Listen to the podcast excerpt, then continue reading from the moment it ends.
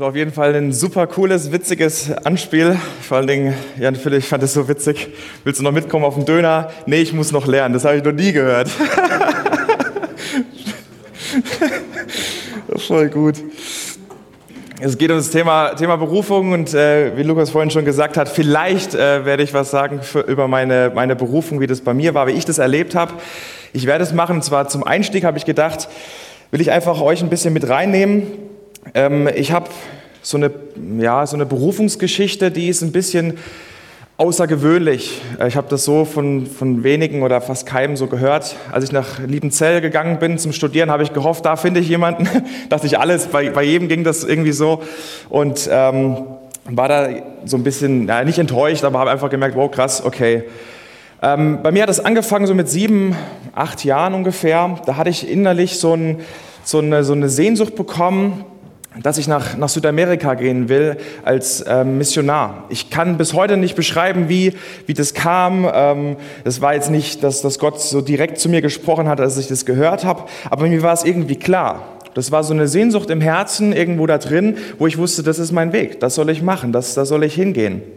Und äh, Gott hat mir das auf eine Art und Weise gezeigt, die ich verstanden habe. Und für mich war das einfach in dem Moment klar. Und ich glaube, Gott, wenn Gott spricht, dann spricht er in einer Art und Weise, dass wir es verstehen. Und da müssen wir nicht irgendwie groß denken, irgendwie, das ist mystisch, äh, wir verstehen es eh nicht und ich muss irgendwas Besonderes machen, sondern wenn er was will von uns, dann sagt er das auch klar.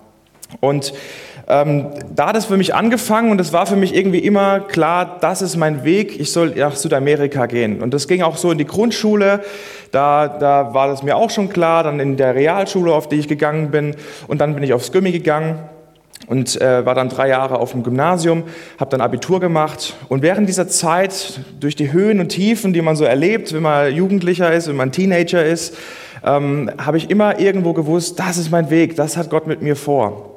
Und ähm, ich wusste aber nie genau, wie das, ja, wie das genau aussehen soll. Und dann ähm, Abitur fast fertig und dann habe ich gedacht, hm, okay, was machst du jetzt?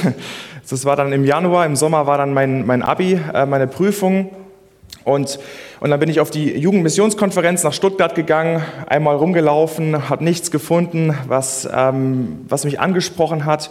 Und da habe ich mit Gott geredet und habe Gott gesagt, hey, ich weiß immer noch nicht, wo ich hingehen soll. Schenk mir doch irgendwas, ein, Zeichen oder keine Ahnung was. Ich bin hier auf der Yumiko, hier sind so viele Missionsgesellschaften, die was anbieten.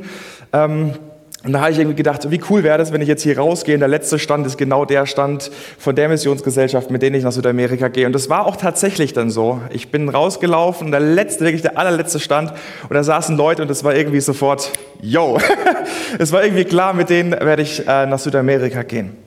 Und dann ging, ging, dieser ganze Bewerbungsprozess und so weiter. Ich war schon relativ spät, ähm, aber das war so eine halb südamerikanische Gesellschaft. Das heißt, die haben das alles easy. Äh, das ging, ging gut.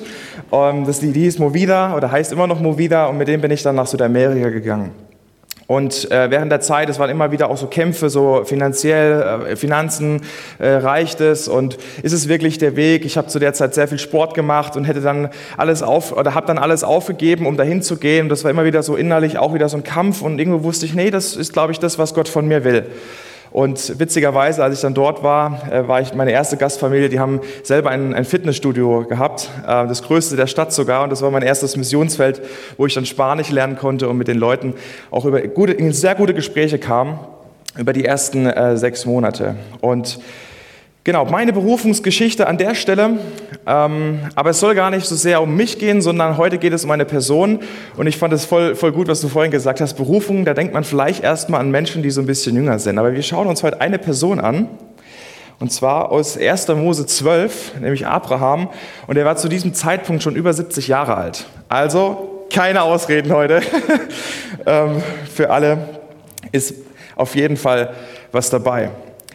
Wir wollen uns äh, mal diesen Text anschauen aus 1. Mose 12, 10 bis 20. Und ich will ganz kurz so ein bisschen den, den Kontext ähm, mit reinbringen, dass wir auch wissen, wo wir uns da gerade befinden. Das ist relativ der Anfang, wo, wo das Leben von Abraham in Erscheinung tritt. Vers 12 ist so diese Kehrtwende.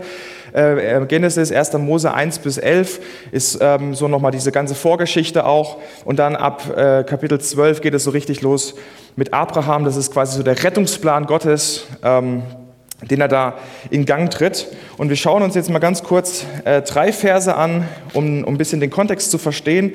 1. Mose 12, 1 bis 3. Ich lese es ganz kurz mal vor. Und der Herr sprach zu Abraham, geh aus deinem Land und aus deiner Verwandtschaft und aus dem Haus deines Vaters in das Land, das ich dir zeigen werde. Und ich will dich zu einer großen Nation machen und ich will dich segnen und ich will deinen Namen groß machen und du sollst ein Segen sein. Und ich will segnen, die dich segnen und wer dir flucht, den werde ich verfluchen. Und in dir sollen gesegnet werden alle Geschlechter der Erde. Wenn man das so hört, diese Berufungsgeschichte, dann ist es erstmal voll ermutigend, oder? Das ist doch eine krasse Zusage von Gott direkt. Ich will, ich will, ich will dir das geben, dir das geben, dir das geben. Da fühlt man sich beschützt. In dem Moment, ich würde gerne mal wissen, wie es Abraham, wie, wie es in seinem Herzen da ausgesehen hat. Ich glaube, ihm ging es da richtig so, wow, krass, Gott hat was mit mir vor. Das ist ja mega Hammer. Ich bin voll motiviert, jetzt loszulegen. Krass, diese Zusage von Gott zu bekommen. Und wir schauen uns aber jetzt nicht diese Berufung direkt an, sondern was danach kommt. Und ich finde es viel spannender. Was macht Abraham daraus? Und deswegen gehen wir jetzt direkt mal zu Vers 10. Und da steht, es entstand aber eine Hungersnot im Land.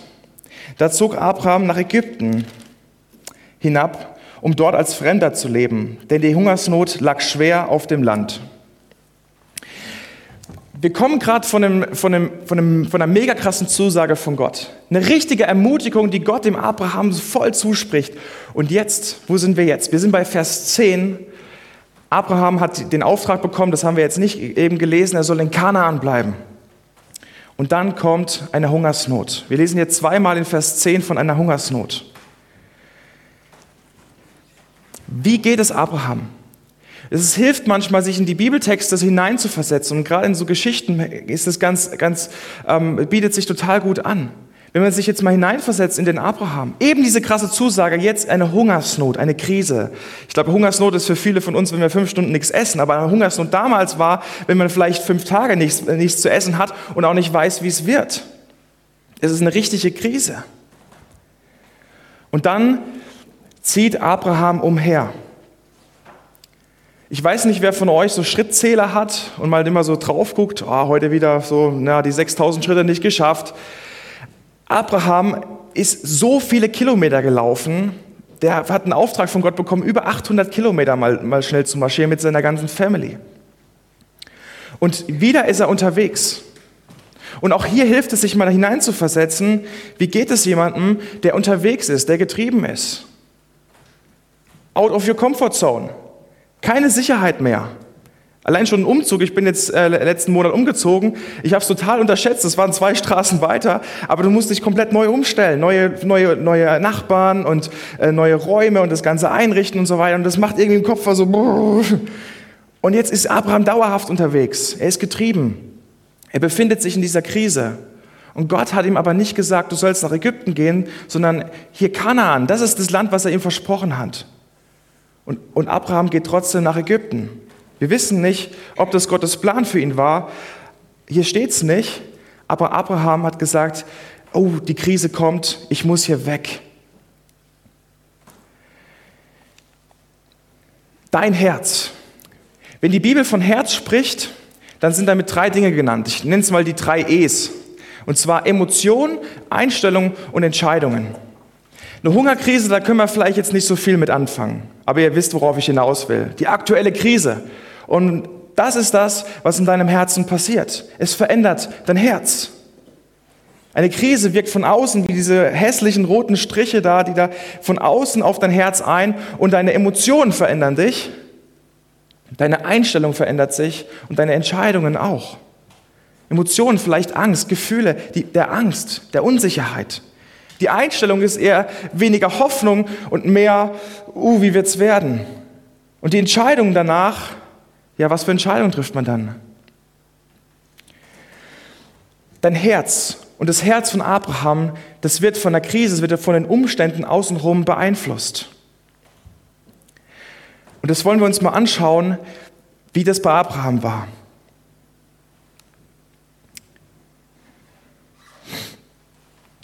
Wir lesen Vers 11 bis 13.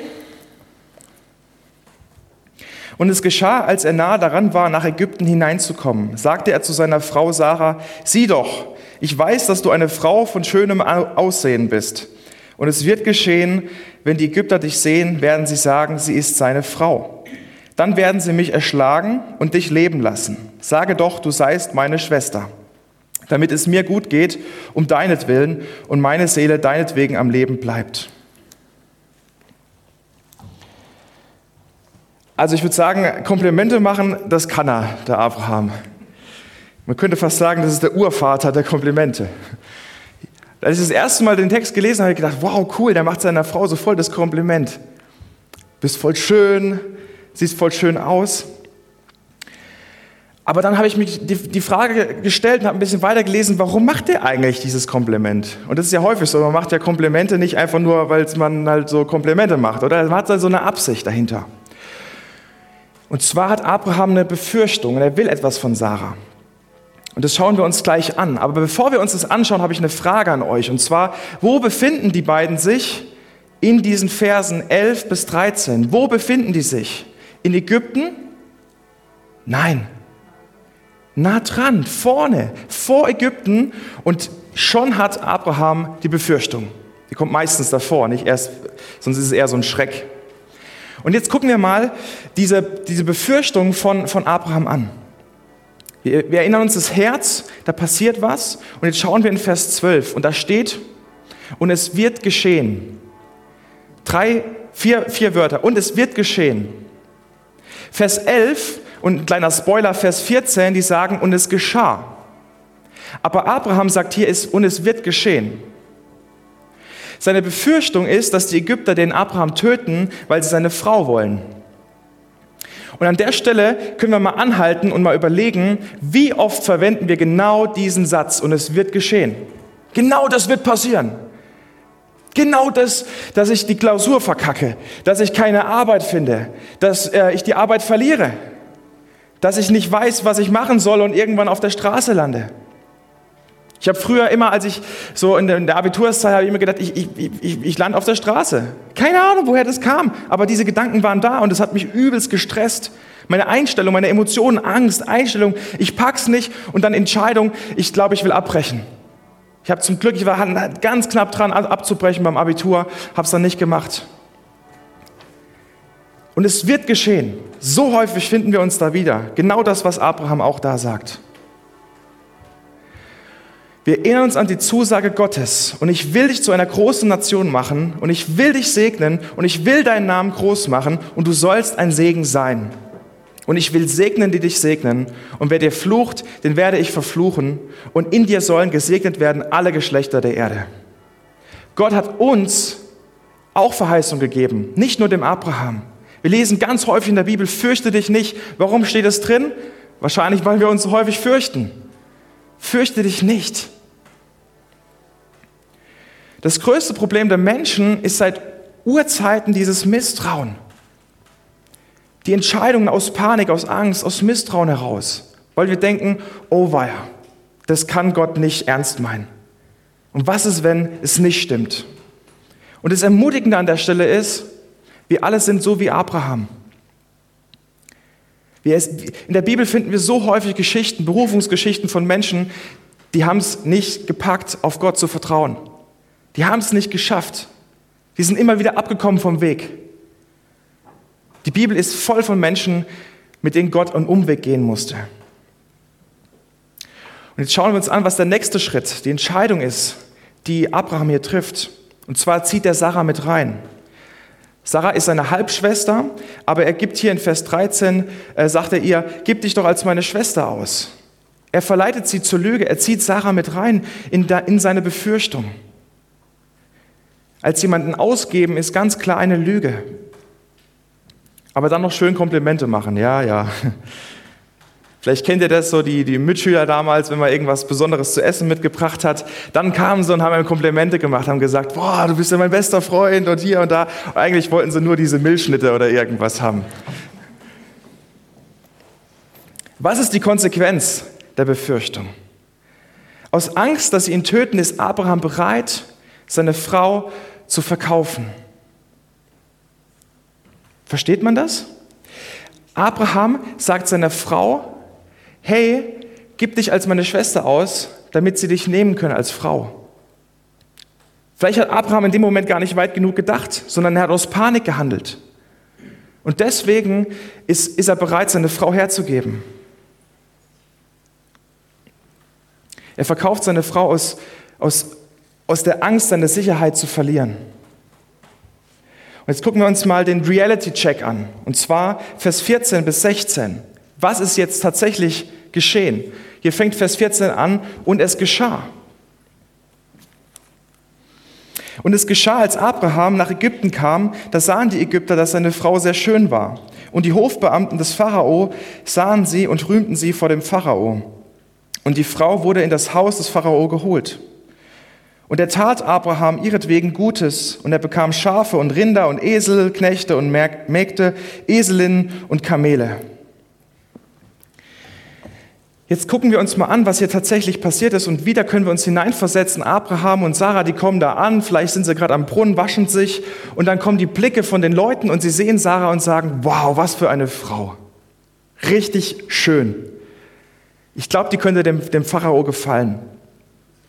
Und dann gehen sie hin und sagen das dem Pharao und der kommt und Sarah gibt sich aus als die Schwester und dann lesen wir Vers 16. Das Krasse ist an Vers 16, wir lesen hier, dass Abraham tatsächlich die Entscheidung getroffen hat, tatsächlich diesen Weg gegangen ist, seine Frau zu verkaufen für seine Sicherheit, weil er Angst hatte. Krass. Was ist mit der Berufung von Abraham passiert? Was ist mit seinem Hochgefühl, was er wahrscheinlich hatte, als, als Gott ihm das zugesprochen hat? Ich will dich segnen und du sollst ein Segen sein. Jeder, der dich verflucht, den werde ich auch verfluchen. Ich bin auf deiner Seite. Und dann trifft hier Abraham so eine Entscheidung in Vers 16, verkauft seine Frau aufgrund von seiner eigenen Sicherheit. Und da habe ich mich gefragt, was war der Plan von Abraham? Wollte er jetzt sein, das Ende, er ist vielleicht über 70, hat gedacht, ja, vielleicht eh keine Kinder gehabt und keine Ahnung was. Wir wissen ja, es passiert dann anders und, und es kommt noch was. Aber Abraham an der Stelle sagt vielleicht, keine Ahnung, jetzt lebe ich den Rest vom Leben ohne meine Sache. Was war sein Plan? Ich meine, jetzt hat, ist die Frau beim Pharao. Was macht er jetzt? Hat er überhaupt nachgedacht? Vielleicht hat er an dem Punkt schon aufgegeben, aufgrund von einer, einer Befürchtung. Aber Gott war noch nicht fertig mit ihm. Und das sehen wir jetzt im nächsten Vers. Der Herr aber schlug den Pharao und sein Haus mit großen Plagen um Sarais willen, der Frau Abrahams. Vielleicht habt ihr euch gefragt, wo an diesen, dieser Geschichte kommt Gott vor? Bis jetzt noch gar nicht. Erst in Vers 17 kommt Gott vor. Der Herr aber steht hier. Gott greift ein. Und genau das ist diese Menschheitsgeschichte in a nutshell, also kurz zusammengefasst. Gott greift ein und Gott muss eingreifen, weil die Menschen ihm misstrauen. Und in Jesus sehen wir diese Vollendung des Eingriffs von Gott weil wir Menschen das nicht schaffen. Wir schaffen es nicht, perfekt zu sein, so gut zu sein, dass wir es verdient haben, bei Gott zu sein.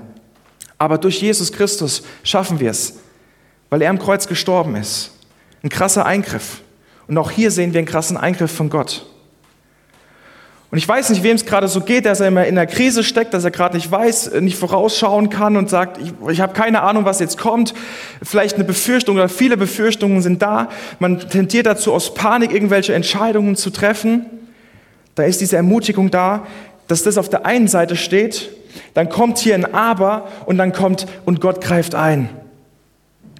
Und Gott greift ein in das Leben. Gott biegt es wieder gerade. Hier steht nicht nur Plagen, sondern große Plagen. Vielleicht denken wir aus der heutigen Sicht, boah, wie kann Gott sowas machen? Darf Gott das überhaupt? Klar darf er das machen. Er ist Gott, er legt fest, was gut und richtig ist und was falsch ist.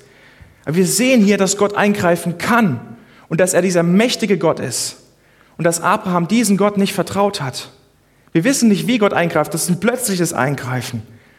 Aber Gott kann und Gott will eingreifen. Und da hat Abraham nochmal Glück gemacht äh, Glück gehabt. Interessant ist auch, dass er nicht um, hier steht nicht um Abrahams Willen, sondern um Sarais Willen. Die, die, die Leid ist, die Leid äh, erträgt, die Leid, die, die die Konsequenz ertragen muss von dem, was Abraham falsch gemacht hat. Und jetzt gehen wir weiter und schauen uns die letzten Verse an, 18 bis 20. Da ließ der Pharao Abraham rufen und sagte, was hast du mir da angetan? Warum hast du mir nicht mitgeteilt, dass, deine, dass, dass sie deine Frau ist? Warum hast du gesagt, sie ist meine Schwester, sodass sie mir zu Frau, ich, ich sie mir zur Frau nahm? Und nun siehe, da ist deine Frau, nimm sie und geh. Und der Pharao entbot seinetwegen Männer, die geleiteten ihn und seine Frau und alles, was er hatte. Ganz schön dumm gelaufen, diese ganze Geschichte. Und wieder mal ist es eine Geschichte, die ohne Gott komplett in der Katastrophe geendet wäre. Ohne Vers 17 wäre hier alles, wow, Katastrophe. Was wir hier sehen in den letzten Versen ist, dass Abraham mit seiner Befürchtung komplett falsch gelegen hat. Der Abraham wusste an dieser Stelle, was wir jetzt gerade lesen, wusste er, wer, wer, wer Sarah wirklich ist, dass sie seine Frau ist. Und er tötet nicht Abraham, sondern er schickt ihn fort. Und wir sehen in Vers 17, wie gesagt, dass Gott eingreifen kann und dass Gott dieser mächtige Gott ist. Das heißt, Abraham hat völlig falsch gehandelt. Er hat aus Misstrauen heraus gehandelt. Er hat Angst gehabt, er hat Panik gehabt. Und das waren seine Entscheidungen. Und deswegen hat er einen Rückzug gemacht. Die Berufung komplett vergessen. Komplett vergessen, was eigentlich Gott mit ihm vorhat. Er hat aufgegeben. Er war schon ein bisschen älter, ja, das stimmt. Aber Gott hat trotzdem nur was mit ihm vorgehabt. Und er hat aus Angst aufgegeben. Was können wir daraus lernen? Hier sitzen ganz viele unterschiedliche Menschen. Ich habe vorhin von meiner Berufung erzählt, wie das bei mir war, wie ich das erlebt habe. Und ganz viele Menschen, auch gerade Junge, sagen immer wieder, ja, aber ich, ich bekomme so, ich habe so, eine, so sowas gar nicht wie so ein, so ein Eindruck oder, oder ich weiß genau, was ich, was ich machen soll und ich weiß nicht, was ich machen soll. Ich habe auch keinen Plan von meinem Leben, keine Ahnung was. Hier können wir was aus der Geschichte lernen. Und ich bin davon zutiefst überzeugt, dass selbst wenn ich damals nicht die Entscheidung getroffen hätte, nach Südamerika zu gehen, wäre Gott mit mir gegangen. Und das lernen wir aus diesen Geschichten von den Menschen, die gehen manchmal Umwege, die gehen manchmal andere Wege. Und trotzdem ist Gott mit ihnen. Und wir lesen noch mehr Geschichten von Abraham, die ist hier nicht zu Ende. Gott hat nicht aufgegeben. Und das ist ermutigend, das ist so ermutigend, dass wir wissen dürfen, dass Gott an unserer Seite bleibt. Und dass es nicht nur einen straighten Plan gibt und jede Entscheidung, ob ich jetzt am Kühlschrank das raushole oder das raushole, ist von Gott vorher fest bestimmt. Und wenn ich das nicht mache, dann habe ich es verkackt. Aus dieser Angst heraus dürfen wir nicht leben, weil das ist falsch. Das ist falsch. Sondern dieser Weg ist dynamisch. Der geht auch mal andere Wege. Und für Gott ist es gar kein Problem. Auch wenn Abraham nach Ägypten gegangen wäre, Gott ist mitgegangen. Das Problem war nur, dass er dann eine falsche Entscheidung getroffen hat. Aber Gott war trotzdem da, Vers 17, obwohl Abraham einen Fehler gemacht hat. Gott gibt uns nicht auf. Er hält an uns fest. Und vielleicht ist es heute gerade eine Message auch für die Älteren, die jetzt nicht gerade 20 und U20 sind. Abraham war Ü20, weit über Ü20. Und Gott hat noch was mit ihm vor. Und diese Berufung, mit Gott zu leben, die hat jeder Mensch. Jeder Mensch ist dazu berufen, mit Gott zu leben. Wie das konkret aussieht, I don't know, keine Ahnung. Aber dafür können wir fragen. Und ich will jeden ermutigen, frag, was Gott mit deinem Leben vorhat. Und dann geh und dann vertrau darauf. Amen. Ich will noch ein Gebet sprechen. Jesus, ich danke dir von ganzem Herzen, dass du eingegriffen hast, dass du es möglich gemacht hast, dass wir jetzt ohne Druck, ohne Leistungsdruck ähm, vor dich treten dürfen, vor deinen Thron kommen dürfen, mit dir reden dürfen. Danke, dass es was ist, was, was jeden Menschen angeht, dass wir eine Entscheidung treffen dürfen für dich. Und ich danke dir für jeden, der hier ist heute oder auch vor dem Bildschirm sitzt. Danke, dass du mit jedem, mit jedem Menschen etwas vorhast, einen Plan hast. Danke, dass du in einer Art und Weise sprichst, die wir verstehen dass wir keine Angst haben müssen, Fehltritte zu gehen, sondern dass du mitgehst, auch mal so einen Umweg. Jesus, ich danke dir von ganzem Herzen, dass du so ein gnädiger Gott bist. Amen.